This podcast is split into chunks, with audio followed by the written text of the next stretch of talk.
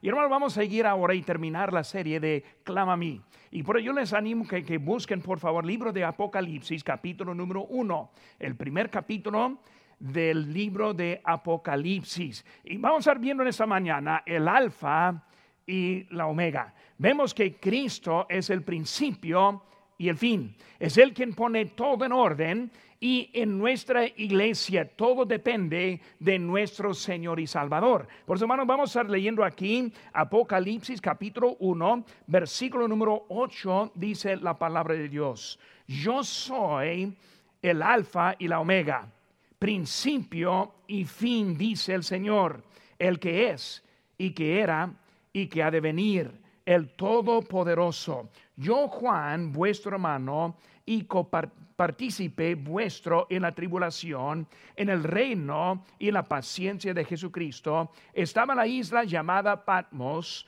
por causa de la palabra de Dios y el testimonio de Jesucristo. Vamos a hacer una palabra de oración y luego vamos a ver ahora el alfa y omega de nuestra iglesia, el quien puso todo el que está aquí ahora y Él quien va a mantener lo que tenemos también. Vamos a orar. Padre Santo, gracias Señor te doy por este momento que tenemos para eh, reflejar un poco en tu palabra. Señor, te pido que tú nos cuides, Señor, que tú nos protejas. Señor, gracias por esta habilidad que tenemos ahora de volvernos aquí en nuestro templo. Y Señor, te pido que tú nos bendiga. Gracias por todo. En tu nombre precioso que te pedimos. Amén. Para empezar esta tarde, estamos viendo que Cristo es todo. Y cuando pensamos en eso, hermanos, es Cristo quien es nuestra esperanza.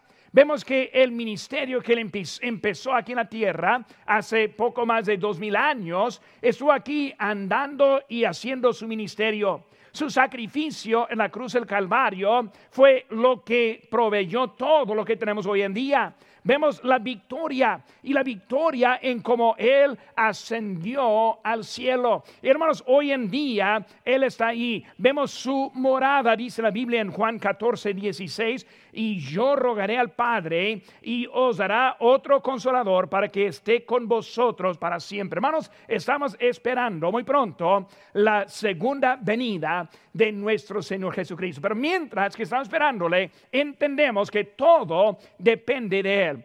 Y cuando pensamos en eso, hermanos, vemos que hay un decaimiento muy fuerte en nuestra humanidad.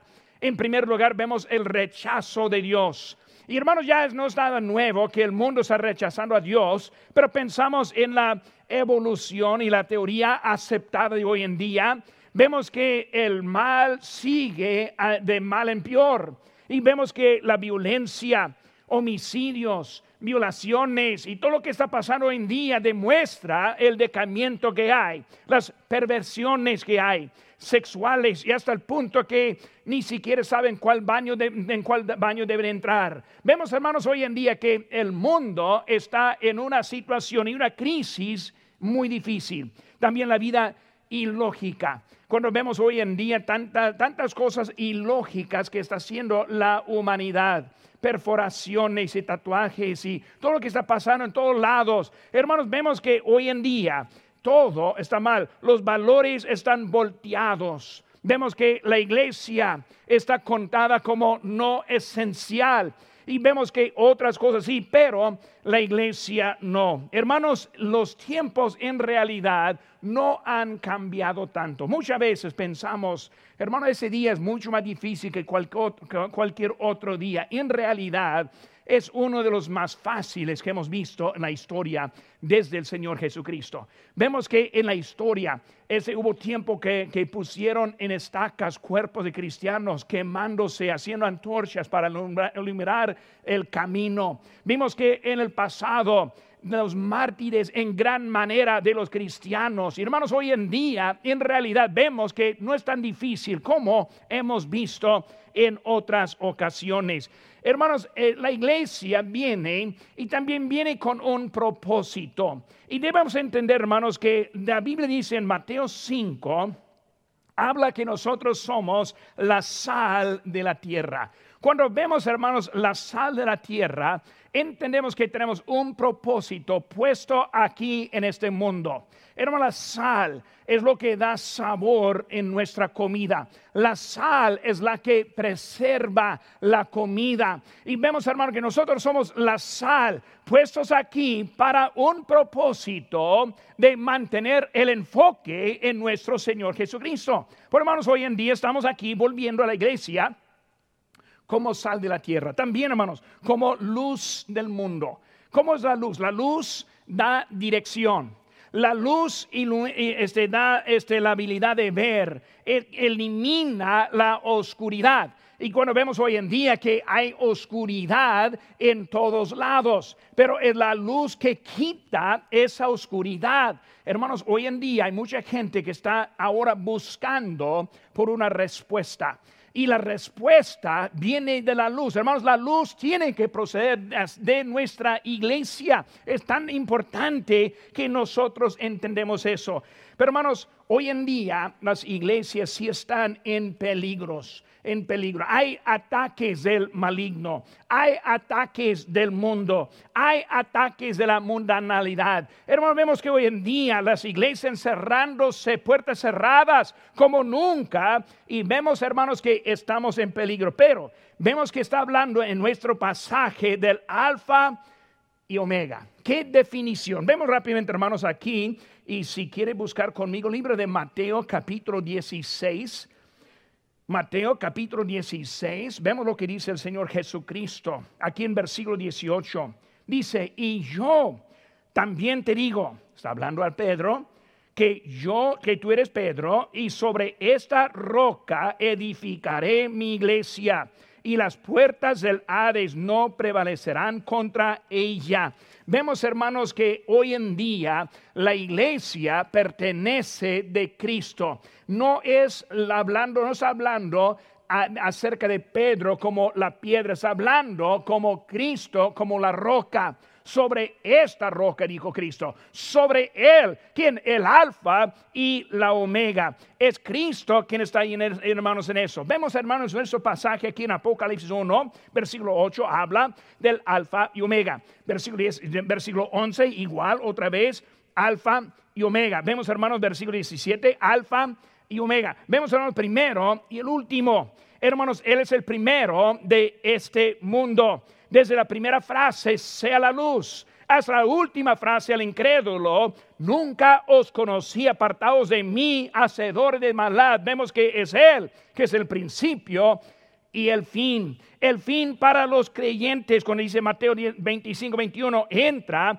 en el gozo de su Señor. Vemos que es Cristo quien es el principio y el fin. Es el principio y el fin de nuestra salvación. Filipenses 1.6 dice, estando persuadido de esto, que el que comenzó en vosotros la buena obra, la perfeccionará hasta el día de Jesucristo. Él es el principio, Él es el fin. La iglesia local está sufriendo en esta pandemia, pero hay que recordar, Él es el principio y el fin.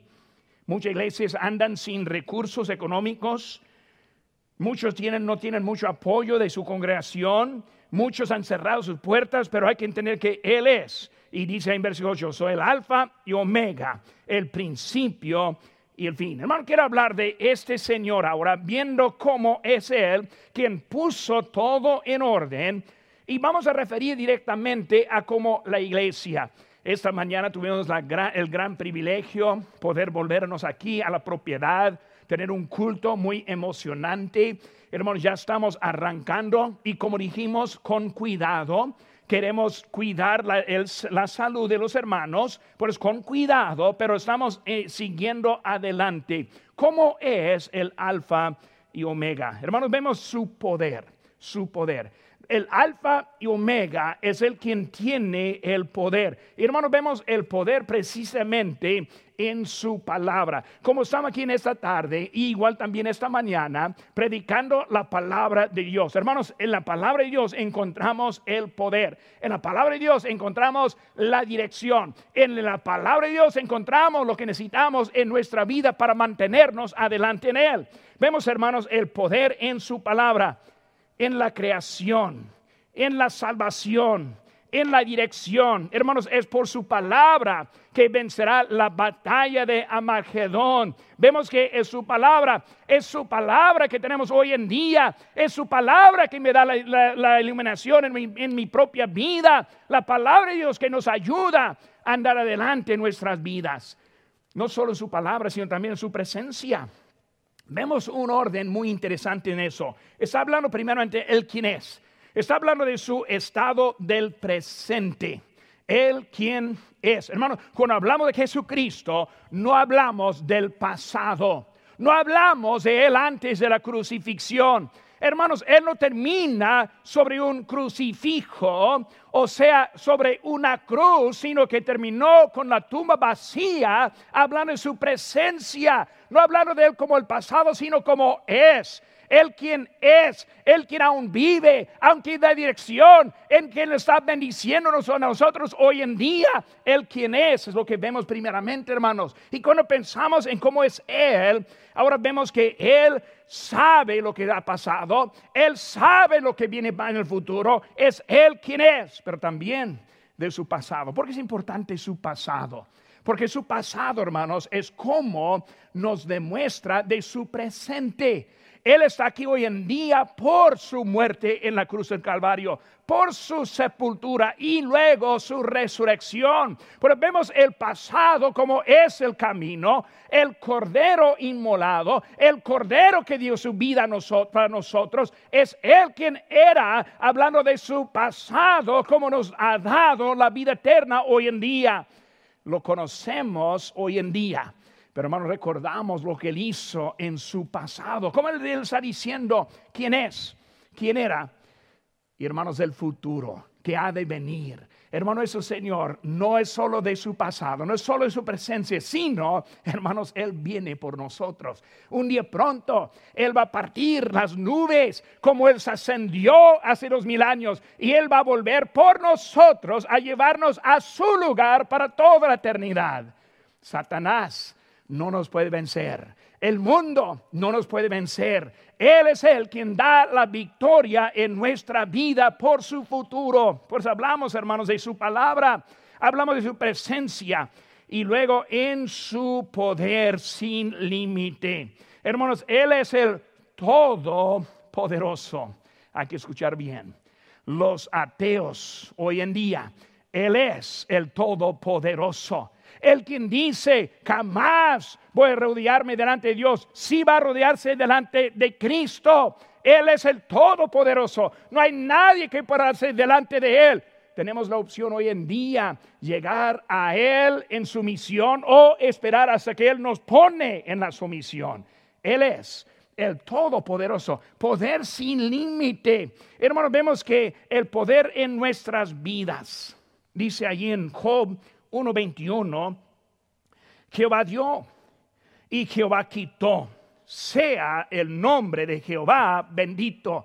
Hermanos, todo pertenece a Él. E, él es el quien ha dado lo que tenemos y cuando Él lo quiere quitar, que lo quite.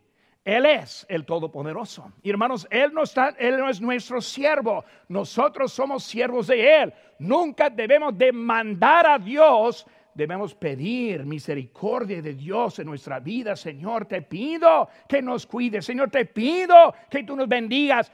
Él es el Señor y el Todopoderoso y nosotros somos sus siervos. Hay que recordar eso cuando hablamos de Él. Clama a mí al Dios poderoso. Segunda cosa que vemos, hermanos, es la provisión. Pues como Él es el Todopoderoso, vemos también su provisión. En versículo 9 dice, yo Juan, vuestro hermano y copartícipe vuestro en la tribulación, el reino de la paciencia de Jesucristo, estaba en la misma en la isla llamada Patmos. Y luego versículo 10, yo estaba en el Espíritu. Versículo 11, que decía, yo soy el alfa y omega. Es él quien estuvo ahora dándole provisión. Juan ahora está aislado. Él está en la isla de llamado Patmos. Él ahora está allí por el Evangelio. Él estuvo sufriendo porque siguió manteniendo delante por Dios. Hermanos, es Dios quien está dándonos la provisión a vida. Cuando nos falta, Hay que pedir a Él, quien está dando la provisión. Cuando necesitamos algo, hay que hablar con Él. Es Él quien puede darnos y quien que nos mantiene en la vida que tenemos. Pero vemos, hermanos, en su, e, e, en su provisión, Él está con nosotros. Vemos el destino de Juan. El destino de Juan. Hermanos, vemos su destino era la de, la isla de Patmos. ¿Qué es eso, hermanos? Un lugar de tribulación, un lugar de sufrimiento, un lugar que no tenía libertad un lugar, escuchen bien hermanos, no escogido. Juan no, no oró diciendo, Señor, ponme ahí en Patmos. No, Dios le puso en Patmos. Por hermanos, hay que entender el destino de Dios. Dios tiene un destino para cada creyente en Cristo. Hermanos, escuchen bien. Ese destino no siempre es para nuestro bien, pero siempre es para el bien de Dios nuestro destino no es lo que queremos nosotros, sino lo que Dios quiere en nuestra vida. Yo aprendí hace muchos años entregar la dirección de Dios en la vida, literalmente, que Él mande, que Él dirige. Hermanos, Él siempre nos da lo que necesitamos en esta vida. El destino. Muchos quieren alterar el destino que Dios está dando, pero vemos aquí, fue su destino para Juan estar en ese momento. Él nos ha dado lo que tenemos. Él nos dará lo que tendremos. Es Dios quien está con nosotros. Hermanos, vemos que no fue la vida que Juan escogió necesariamente, pero él estuvo conforme con el camino que Dios le puso. Por hermanos, en nuestra vida hay servimos al quien inició y al quien va a terminar. No hay nada fuera de su límite de poder no hay nada fuera de su límite de permiso, no hay nada fuera del límite de lo que Él puede hacer en nuestras vidas. Pero hermanos, en su destino necesitamos estar conforme, Señor, ponme donde tú quieras y voy a estar conforme con lo que tú dices. Vemos aquí con Juan, Él está en ese lugar. También estaba en el Espíritu, versículo 10, estaba en el Espíritu en el día del Señor. Cuando hablamos del día del Señor, hay dos referencias bíblicas cuando hablamos del día del Señor. Podemos ver que una definición habla de su juicio, el día del Señor, cuando viene Él a arreglar cuentas y luego juzgar. Ahora, por el contexto aquí vemos que no es ese día, no está hablando su castigo en Él. Por eso la segunda definición, hermanos, es el día del Señor, o sea, el día apartado para adorar a Dios. Muchos piensan que el día domingo no es un día ordenado por Dios para apartar para Dios. Hay unos que dicen, no, pues hermanos, debemos adorarle en todos los días. Estoy de acuerdo. Debemos orar todos los días. Estoy de acuerdo. Debemos leer la Biblia todos los días. Estoy de acuerdo. Pero hermanos, hay un día apartado para el Señor. Dice la Biblia, en las ofrendas el primer día de la semana. Hermanos, Él resucitó, no el día sábado, sino el día domingo. Él vino para cumplir en lo que el sábado y la ley para vivir el día primero. Eso, hermano, las iglesias nosotros reunimos el día primero, fue el día ordenado por Dios, el día del Señor. Muchos quieren tratar de manipular lo que dice la Biblia, hermanos. La Biblia y la historia está muy claro en de que este es el día en que debemos estar en el Señor. Por eso vemos que él estaba en el Espíritu. ¿Qué está hablando eso, hermano? Él estuvo en ese día ya listo este para obedecer a Dios, ya listo para escucharle a Él, ya listo a buscar algo de cambio en su vida, hermano, cuando venimos a la casa de Dios, debemos venir con los corazones abiertos. Señor, háblame. Usa, usa mi pastor para hablar a mi corazón. Señor, ayuda a mi vida para que yo, yo sea conforme a lo que tienes en nuestra vida, hermanos. Es el día del Señor. Aquí estamos presentes para escuchar a nuestro Señor en este día. Un día muy importante, hermanos, apartado Sí, debemos usar todos los días, pero este día es un día importante, hermanos. Nunca debemos ser convencidos por otra persona que no es importante el día estar en la casa de Dios. Es el día, hermanos, es el día. También vemos, hermanos, es lo que dijo. Versículo 11. Es lo que dijo.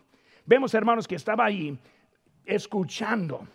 Eh, por eso, para escuchar hay que estar presente hay que estar atento, hay que estar preparado, Hay que estar con la pluma y papel en la mano. ¿Por qué? Porque es un día importante. Hermanos, si Dios quiere hablar, debemos estar en el lugar en donde nos va a hablar. Y Él nos habla a través de la predicación de la palabra de Dios. La persona que dice, la iglesia no es importante, también está diciendo, la predicación tampoco es importante. Pero hermanos, la predicación sí es importante, porque es por la locura de la predicación que Dios decidió hablarnos a nosotros. Hermanos, es algo importante. No sea convencido por uno que no sabe y no puede discernir la palabra de Dios como Él está diciendo. Vemos, hermanos, tercera cosa, la paciencia. La paciencia. Cuando vemos, hermanos, que Dios es un Dios paciente, nosotros no.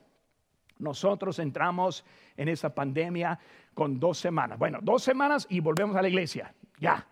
Y ahora después de ocho semanas y luego ahora diez semanas, apenas estamos volviendo a la iglesia. No somos pacientes, hermanos.